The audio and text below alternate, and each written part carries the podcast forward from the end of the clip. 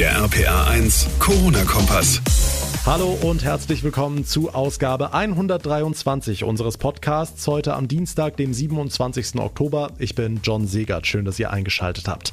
Wie wird es in den nächsten Tagen und Wochen in Deutschland weitergehen? Heute meldet das Robert Koch Institut bundesweit rund 11.400 Neuinfektionen und Bundeswirtschaftsminister Altmaier rechnet damit, dass wir Ende der Woche die 20.000er Marke knacken werden. Angesichts dieser Zahlen schaltet sich Bundeskanzlerin Merkel morgen mit den Ministerpräsidenten Präsidenten zusammen. Ob es da überhaupt eine andere Option als einen Lockdown oder Lockdown Light geben kann, das klären wir ausführlich in dieser Ausgabe. Klar ist, wenn es den Lockdown Light geben sollte, dann wäre eine Branche wieder mal sehr stark betroffen, nämlich die Gastronomie. In dieser Folge spreche ich mit Rüdiger Beck. Er ist Restaurantbesitzer in Deidesheim in der Pfalz. Er bangt zwar vor weiteren Einschnitten, hat bei der ersten Welle schon große Einbußen in Kauf nehmen müssen. Unterm Strich versteht er aber die Politik. Warum? Das erzählt er uns. Und der Pflegebeauftragte der Bundesregierung hat mit Blick auf Weihnachten eine sehr umstrittene Idee ins Spiel gebracht. Er sagt, Weihnachten 2020 sollte entzerrt werden. Lieber häufiger feiern, dafür mit weniger Leuten. Wörtlich sagt er, man kann ja auch mal am 28. Dezember Bescherung machen. Tja, schwer vorzustellen. Was sagt die Kirche zu dieser Idee? Auch das Thema in dieser Folge. Wir legen aber wie immer direkt los mit den aktuellen Zahlen und Infos. The Only Way is Up heißt ein Titel aus den späten 80ern, aber die Zeile könnte man durchaus auch über die aktuelle Corona-Entwicklung schreiben. Fast 700 Neuinfektionen in Rheinland-Pfalz innerhalb eines Tages, das hatten wir noch nie. Und die Landkarte mit den Inzidenzwerten färbt sich weiter rot. Nur noch sieben Kommunen unter der kritischen Marke von 50 Fällen pro 100.000 Einwohner. RPA1-Reporter Olaf Holzbach, bundesweit sieht's nicht viel besser aus als bei uns. Kann denn morgen bei der Kanzlerschalte noch irgendwas anderes anderes rauskommen als ein Lockdown oder ein Lockdown Light? Ja, da ist schon die Frage, wie light, also wie leicht darf der Lockdown nach dem Plan der Kanzlerin sein? Strengere Kontaktverbote, okay, hatten wir ja schon, aber die Gastronomie wieder dicht machen? Das ist halt auch schade, wenn dann auch die Restaurants schließen, wo eigentlich die Zahlen des so, was man halt liest, äh, dass das eigentlich gar nicht hergibt. Mir tun halt dann wirklich die Gastronomen leid, die wo wirklich finanziell dran hängen und viel, viel für tun, dass bei ihnen nichts passiert. Gut wäre natürlich, wenn Schulen und Kindergarten offen bleiben. Stimmen aus Bad Kreuz nach heute. Schulen auflassen, ja, aber den Rollladen in Restaurants und Kneipen wieder runterlassen, da sagt sogar die rheinland-pfälzische CDU, bitte nicht. Denn was passiert dann? Die Unbelehrbaren feiern zu Hause und nichts wird besser. Tja, kann passieren. Aber wenn bundesweit die Zügel angezogen werden, ist es dann noch sinnvoll, so lokal zu reagieren wie wir hier in Rheinland-Pfalz? Auch da wachsen die Zweifel umso mehr, da fast überall Alarmstufe Rot gilt. Die CDU und einige Landräte in der Pfalz wollen ein zentrales Vorgehen, zumindest mal für Schule, Sport, Gastronomie. Dagegen sagt die Ministerpräsidentin, nein, gerade die kommunalen Taskforces funktionieren. Malu Dreyer. Das ist eigentlich sehr stringent alles durchgeführt worden an den unterschiedlichen Orten. Wir sehen auch, der Diskussionsaufwand ist sehr groß, aber am Ende ist es trotzdem so, dass man sich einheitlich eben verständigt. Und das finde ich ist ein ganz, ganz hoher Wert. Weil eben die mitentscheiden, die auch die Arbeit haben, die Kommunen, hat beides was für sich. Finden wir den richtigen Kurs im Kampf gegen Corona? Morgen wieder Kanzlerschalte. Die Infos dazu von Olaf Holzbach. Vielen Dank. Klar ist, die Gastronomie fürchtet den Lockdown. Erst im Frühjahr mussten Bars, Restaurants und Hotels wochenlang komplett schließen. Mit To-Go-Angeboten oder Lieferdiensten haben sie versucht, sich über Wasser zu halten. Und seit der Wiedereröffnung gelten strikte Maßnahmen. Teilweise können deutlich weniger Gäste bewirtet werden als vor der Pandemie. Rüdiger Beck ist Betreiber der Gaststätte zum Woibauer in Deidesheim in der Pfalz. Rüdiger, mit welchen Gefühlen blickst du denn auf dieses Treffen da morgen? Ja, die haben halt eine riesige Verantwortung. Ne? Ich meine, das ist ja eine Geschichte, wo man, auch wenn es ganz dumm läuft, sterben kann. Ich meine, da haben wir schon irgendwo Verständnis davor, ne? dass die, die müssen, die müssen da was tun, ne? wenn man so guckt, wie die Zahlen jeden Tag hochschießen. Es wäre halt, klar, es wäre halt es wär immer blöd, wenn man das Geschäft zumachen muss, egal, ist Gastronomie oder irgendwas, hängt ja noch viel mehr dran. Ne? Und ja, muss man halt wirklich gesagt abwarten. Das ist, ähm, sie sich entscheiden. Ne? Okay, ich höre raus, du hast durchaus Verständnis für die Maßnahmen, auch wenn es dich direkt treffen würde, ja? Ich meine, es ist, es ist, es ist ja sehr gefährlich, dieses Virus, auch wenn es manche Leute irgendwie äh, wegignorieren wollen und wenn es gar nicht gäbe oder weiß Gott was. Also ich sehe, also ich nehme das sehr, sehr ernst. Ne? Und äh, ich denke, wenn es dann halt sein muss, dann muss es halt sein. Also, wir werden schon irgendwie durchkommen. Äh, wir haben das letzte Mal auch ein bisschen Unterstützung bekommen vom Staat. Wir müssen halt alles runterfahren und müssen halt gucken, dass wir irgendwie über die Runde kommen. Ja. Okay, malen wir mal das Worst-Case-Szenario aus. Was wäre, wenn es zu einem Lockdown kommen würde? Das haben wir schon mal gehabt dieses Jahr. Da haben wir halt, also wir, wir waren glaube ich die ersten in Deidesheim, wo Essen to go gemacht haben. Das kam sehr, sehr gut an. Wir haben super Tage dabei gehabt, aber auch Tage, wo nicht so sehr gut waren. Und das müsste man dann auf der Basis halt wieder machen mit dem Straßenverkauf dann, ne? dass die Leute halt das Essen vorbestellen und äh, unter Schutzmaßnahmen dann halt ähm, können die dann das Essen abholen und das äh, wird dann wieder so in der Richtung weiterlaufen. Hm, jetzt steigen die Zahlen täglich an und du sagst, auch ohne Lockdown merkt man das an den Gästezahlen, ne? Die letzten paar Wochen, seitdem die Zahlen so hoch sind, sind viele Leute, wo die Tische stornieren schade für uns. Auf der anderen Seite kann man die Leute wieder verstehen, die haben Angst. Und dementsprechend sind auch jetzt die Höhe der Stornos ne, im Zimmer- und im Restaurantbereich. Ne. Also wir merken es schon massiv. Ne. Tja, wir drücken euch die Daumen und wünschen euch alles Gute für die nächste Zeit. Dankeschön, Rüdiger Beck vom Wollbauer in Deidesheim in der Pfalz. Nicht mal mehr zwei Monate bis Weihnachten und viele fragen sich, wie wird das große Fest aussehen im Corona-Jahr 2020? Aus der Politik hören wir in den vergangenen Tagen immer häufiger Sätze wie, es könnte ein sehr einsames Weihnachten werden oder fällt Weihnachten in diesem Jahr komplett ins Wasser?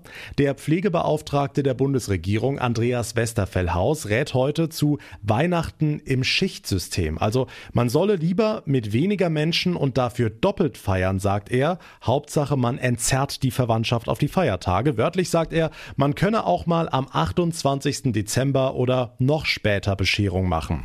Also bislang sind die Tage nach Weihnachten, also 27., 28., 12. ja eher dafür bekannt, dass die Leute in die Stadt rennen, Geschenke umtauschen oder Gutscheine einlösen. In diesem Jahr also stattdessen lieber mal besinnlich feiern. Stefan Mendling aus der RPA1 Kirchenredaktion. Wie ordnest du diesen Vorschlag ein?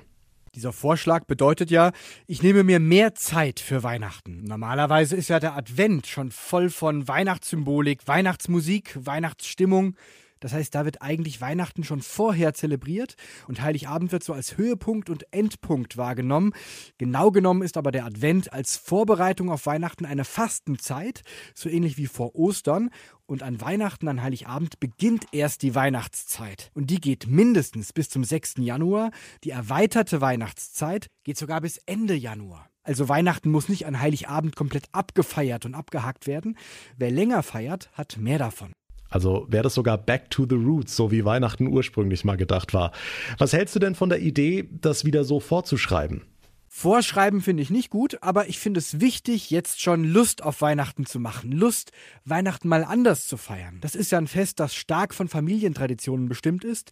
Und da finde ich es wichtig, ein bisschen Druck rauszunehmen.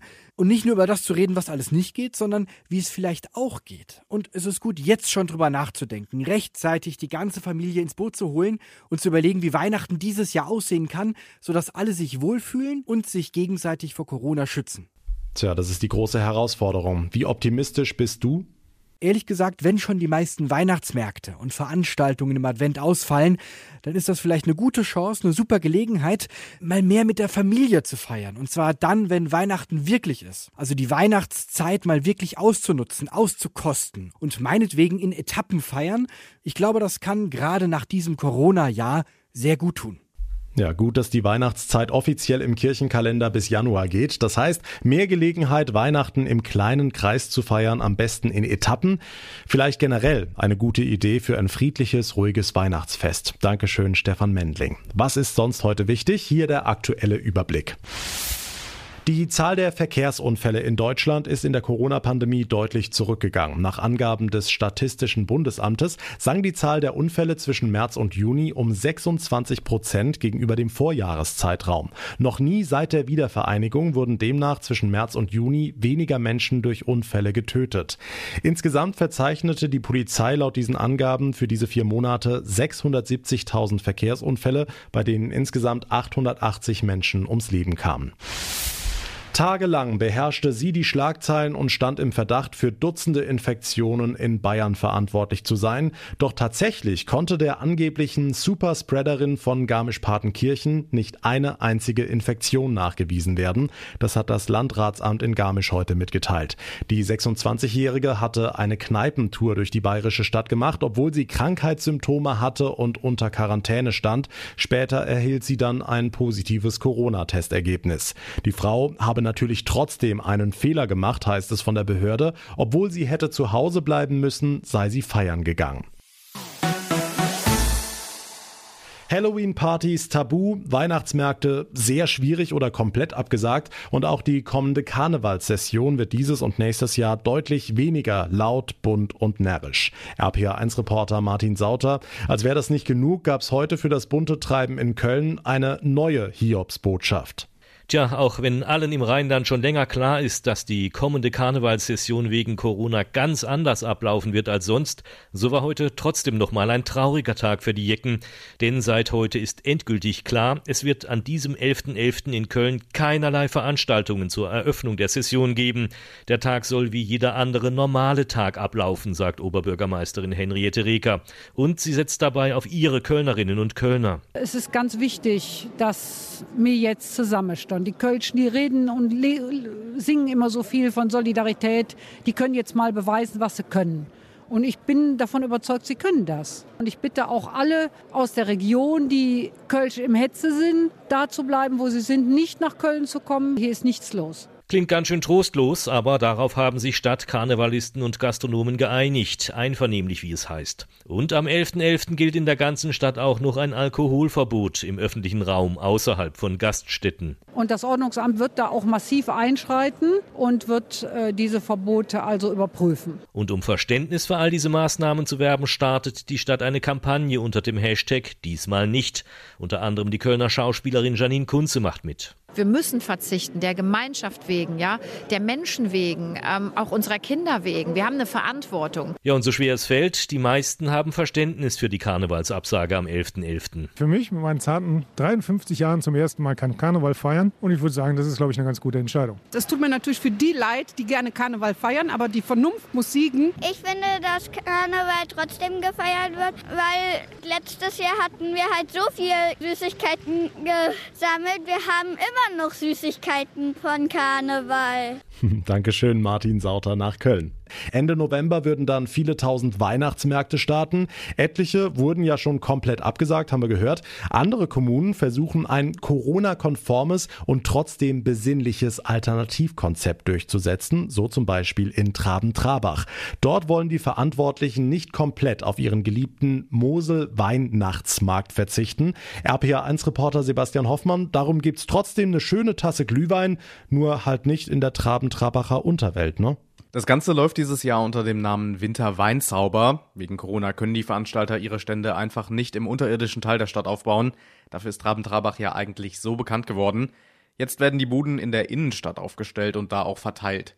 Bürgermeister Patrice Langer sagt, das ist trotzdem kein Markt wie jeder andere. Im Moselschlösschen wird auch ein kleiner Markt sein. In der neuen Rathausstraße, es soll schon weihnachtlich geschmückt, dekoriert werden und auch Sachen genug angeboten werden. Also langweilig wird es hier in keinster Weise werden. Es gibt dieses Jahr natürlich wieder Wein von den Winzern aus der Region. Auch Fackelwanderungen bei Nacht sind geplant.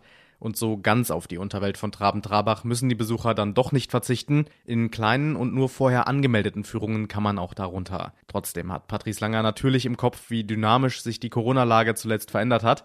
Änderungen am Programm kann es auch noch geben. Diese Corona-Regeln, ja, ist ja so ein fortlaufendes Werk und wir werden uns da dementsprechend auch jedes Mal neu dran adaptieren müssen und unser Programm auch dementsprechend daran anpassen müssen, wenn es Neuigkeiten geben wird. Stattfinden soll der Winterweinzauber aber stand jetzt auf jeden Fall in viel kleinerem Kreis eben und dann mit deutlich mehr Absicherungen, aber auch trotzdem mit Weihnachtsstimmung. Los geht's dann am 20. November. Dankeschön, Sebastian Hoffmann. Das war's mit Folge 123 unseres Podcasts. Wenn er euch gefällt, dann würde ich mich sehr freuen, wie immer, über eine kurze Bewertung bei iTunes. Und ihr verpasst keine Folge mehr, wenn ihr unseren Corona-Kompass abonniert. Mein Name ist John Segert. Ich bedanke mich ganz herzlich fürs Zuhören. Wir hören uns in der nächsten Ausgabe wieder. Bis dahin eine gute Zeit und vor allem bleibt gesund. Der RPA 1 Corona-Kompass.